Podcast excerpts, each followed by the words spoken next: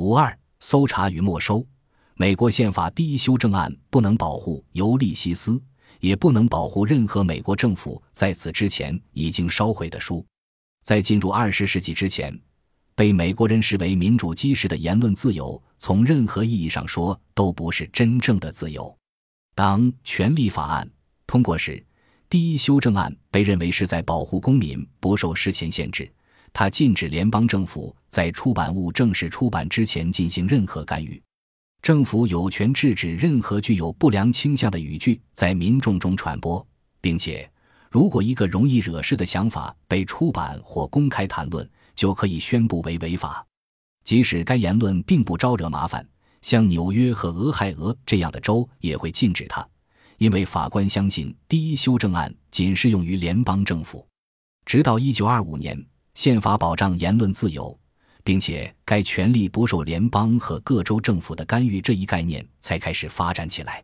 为了回应反间谍法，第一修正案开始转变。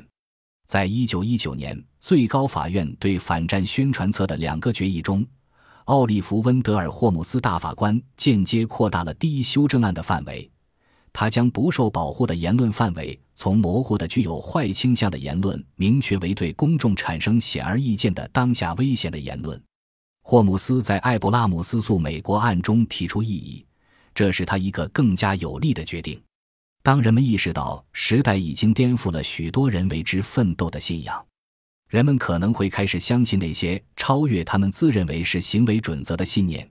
己所追求的至善，可以通过思想的自由交易而更容易获得。检验真理的最佳途径，就是让思想的力量在市场竞争中被接受。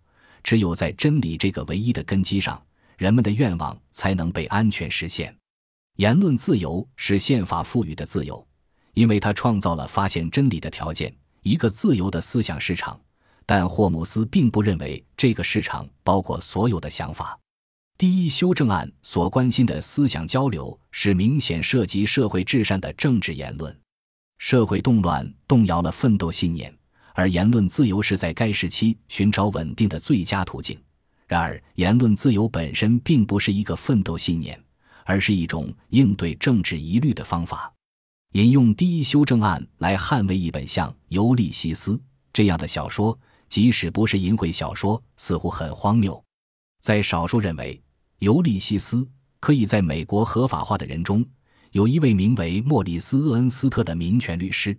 不过，在没有第一修正案的帮助下，厄恩斯特认为他需要做的远远不只是说服联邦政府尤利西斯在思想市场中有一定的价值，他还必须使政府宣布尤利西斯是一部经典之作。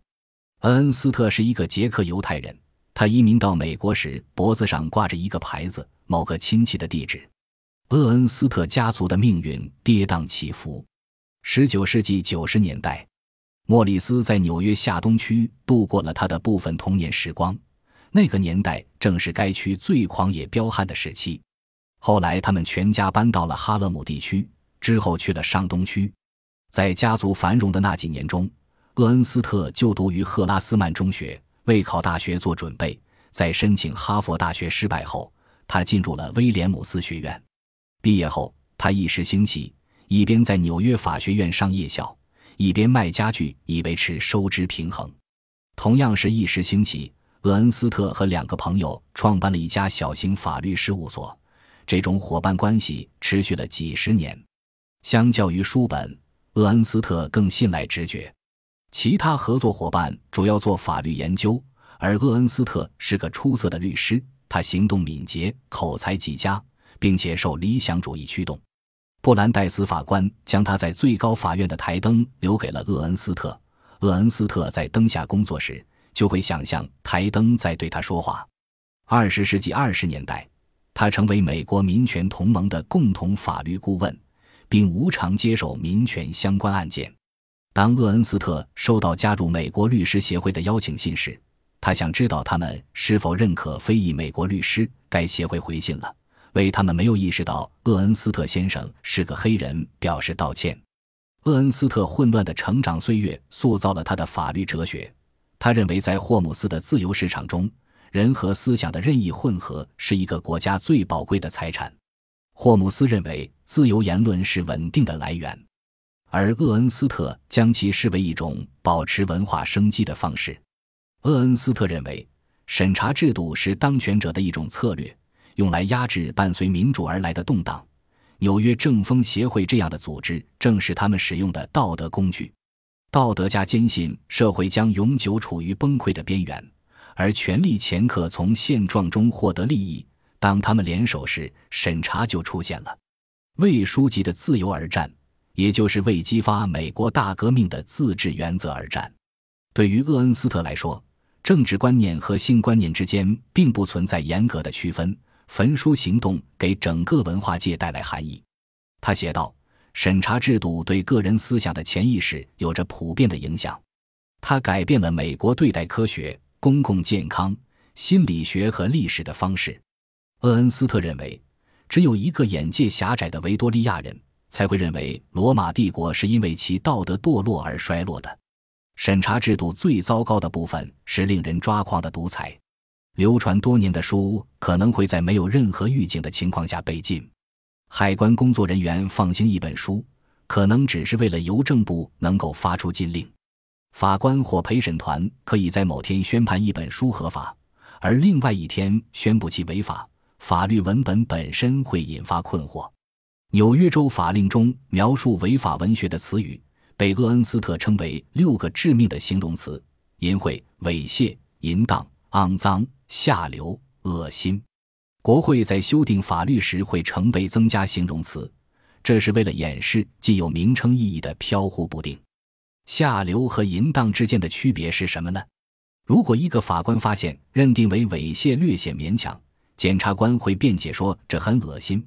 每一个形容词都是主观的，不可预知的标准扩大了反淫秽法的权利，而这种权利远远超过了法律被执行的程度。因为他让那些不愿冒被起诉风险的作家和出版社稳稳地站在不会引起争议的安全范围内，思想市场这一观念在不确定性的暴政下被彻底粉碎。厄恩斯特对抗暴政的开端是为节育倡导者辩护。一九二八年，厄恩斯特为玛丽维尔·丹尼特所著的教学手册《生活中的性》一书辩护。这本书在全国有着极大的需求量。丹尼特收到了学校、公共卫生部门以及基督教青年会的订单。一九二六年，邮政部依据康斯托克法案插进了《生活中的性》一书，而这本书在此之前已经流通了近十年。丹尼特怀疑这是对他公开批判邮政权威的报复，他找到了美国公民自由协会的联合总顾问亚瑟·加菲尔德·海斯，请求他进行干预。海斯急于扩大司法机关对宪法第一修正案的审读，但是，一战时期的判决明确显示，法院是不会驳回邮政部的禁令的。两年后，美国公民自由协会唯一一名愿为非政治言论而战的成员无偿接手了丹尼特的案子。莫里斯·厄恩斯特想让人们将玛丽维尔·丹尼特看成被审查人员欺凌的对象，而政府使他的工作更容易。厄恩斯特接手案件不久，一个邮局检察员给丹尼特寄了一封诱捕信，所求一本《生活中的信》，而这本书通过邮政系统刚一抵达，政府就起诉他犯有猥亵罪。丹尼特在联邦法庭被定罪，追随他的民众对此强烈抗议。恩恩斯特在一九三零年上诉成功，那时公众意识已经被完全唤醒。美国公民自由协会为保护自由言论开辟了新战线，而莫里斯·厄恩斯特是这一战线的领袖。第二年，厄恩斯特在两起联邦猥亵罪案件中获胜，辩护对象是玛丽斯托普斯博士的两本著作，一本是《婚姻援助手册：婚姻之爱》，一本是《医生手册：避孕法》。他运气非常好，唯一的问题是没有赢得宪法规定的自由。每当厄恩斯特声称第一修正案保护个人流通与性相关的材料的权利时，法官就会直截了当地否定他的观点。关于怀孕和生殖系统的书与第一修正案无关。厄恩斯特对宪法的辩论还间接破坏了联邦和各州的康斯托克法案，而这个法案在禁书后的几十年来已然神圣不可侵犯。因此，厄恩斯特不得不以另一种方式开拓思想市场。相较于扩大第一修正案的范围，他通过削弱“淫秽”一词的法律意义来对抗审查制度。